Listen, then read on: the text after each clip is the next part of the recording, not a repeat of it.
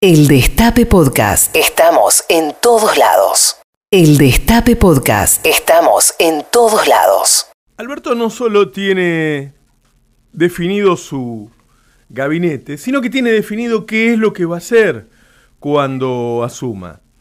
Y parte de eso lo, lo conocemos. La verdad es que hemos dedicado en los últimos tiempos mucho espacio, claro, a la crisis regional y a veces, hay que decirlo también, nos prendemos en temas de agenda que imponen los grandes medios de comunicación y que por ahí nos llevan eh, demasiado tiempo y no nos metemos en lo, en lo más importante y por ahí en lo que más te interesa a vos, que qué es lo que va a ocurrir en los próximos meses. La verdad es que la intención de Alberto es, primero, bajar fuerte la inflación el año que viene. Es decir, llegar a una inflación que sea más o menos la mitad de la que hubo este año, es decir, que sea similar a la de 2015, para después obviamente seguir bajándola y confluir en una inflación normal. Eh, la principal razón de la inflación de los últimos años fue la fuerte suba del dólar, las corridas del dólar, diría yo, las corridas del dólar, ¿sí? y, y los tarifazos. Esas dos cuestiones se espera estén ausentes el año que viene, en 2020. El tema del dólar tiene que ver, primero, a ver, con una política, con una vocación, con, con, unas ganas de defensa de lo nacional y de defensa del mercado interno. Pero además porque está muy avanzada la negociación por la deuda y en todos los casos, los distintos escenarios que hay de renegociación siempre dejan al menos dos o tres y hasta cuatro años sin pagar. Sin pagar. Argentina no tendría que realizar pagos al menos por dos años.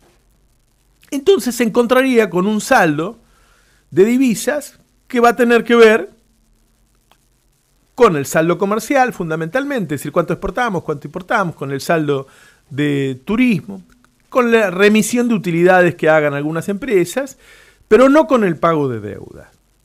Esa ecuación, la que estoy mencionando, la del saldo comercial fundamentalmente, es positiva.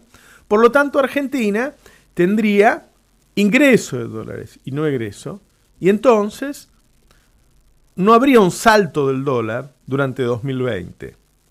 Esa quizás sea la primera buena noticia. Es decir, no vamos a estar corriendo atrás del dólar, por lo tanto el precio del pan, de la leche, de la carne, no va a estar corriendo atrás del dólar. Lo segundo tiene que ver con la política energética. Eh, ha habido varias conversaciones del equipo de Alberto Fernández con las grandes petroleras, las que están trabajando en la Argentina y las que no están trabajando. Eh, hay dos proyectos, yo diría bien distintos, pero Alberto tiene algo claro, una posición clara, que es decir, eh, démosle a las petroleras un poco más de ganancias en el tema de los combustibles, asegurémosle las divisas que ellos quieren, pero como del mismo pozo sale el petróleo y el gas, ese gas lo quiero mucho más barato en la Argentina. El gas es un insumo fundamental para la producción, para las fábricas, es un insumo importante para nosotros, para nuestros hogares, en un precio más razonable, y lo es también como insumo para producir electricidad. ¿sí? Eh, las usinas térmicas utilizan gas. Entonces, cuando vos le bajás el precio a la usina térmica del gas, también baja el precio de la electricidad. Por lo tanto, tanto vos en tu casa como las empresas que fabrican, el que fabrica manteca, el que fabrica leche, el que fabrica lo que sea, van a tener costos de gas y electricidad más bajos, o por lo menos más bajos en términos reales. Por ahí no hay una variación nominal, es decir, si vos pagás mil pesos, seguís pagando mil pesos, pero como todo lo demás sube un 20, un 30%, eso sigue siendo, eso va a ser cada vez más barato.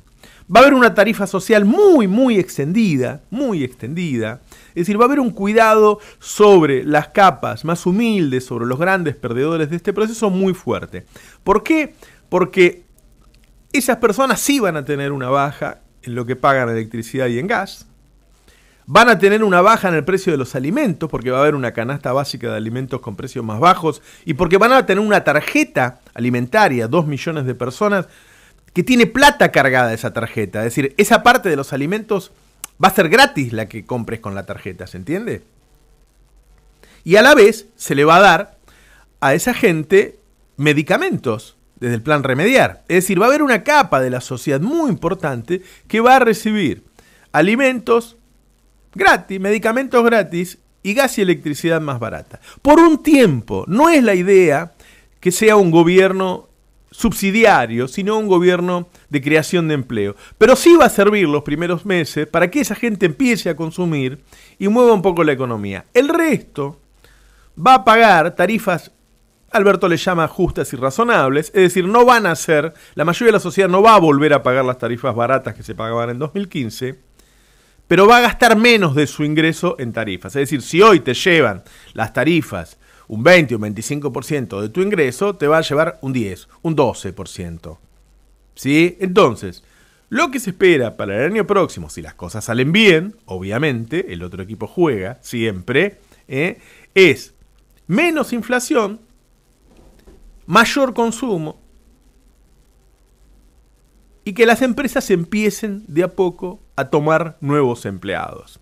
Es decir, el plan, por primera vez en cuatro años, es de expansión y no de ajuste. Es de agrandar la economía y no de achicarla.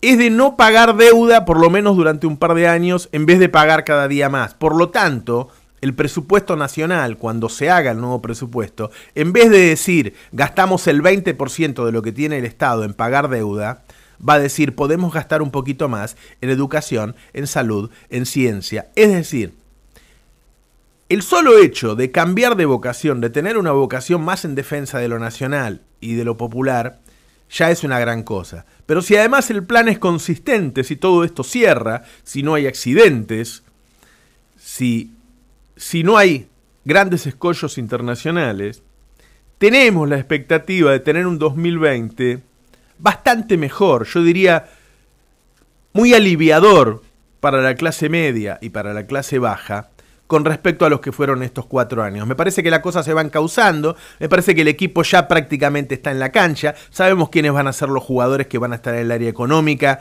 digo, va a estar este Kulfas, va a estar Nilser, va a estar Lanciani en energía, es muy factible que esté Catopodis en obra pública, es decir, todos jugadores que más o menos tienen expertise para esas cuestiones. Digo, empecemos a hablar de la vida que vamos a tener los argentinos en 2020. En principio yo diría, seguro va a ser mejor que la de 2019.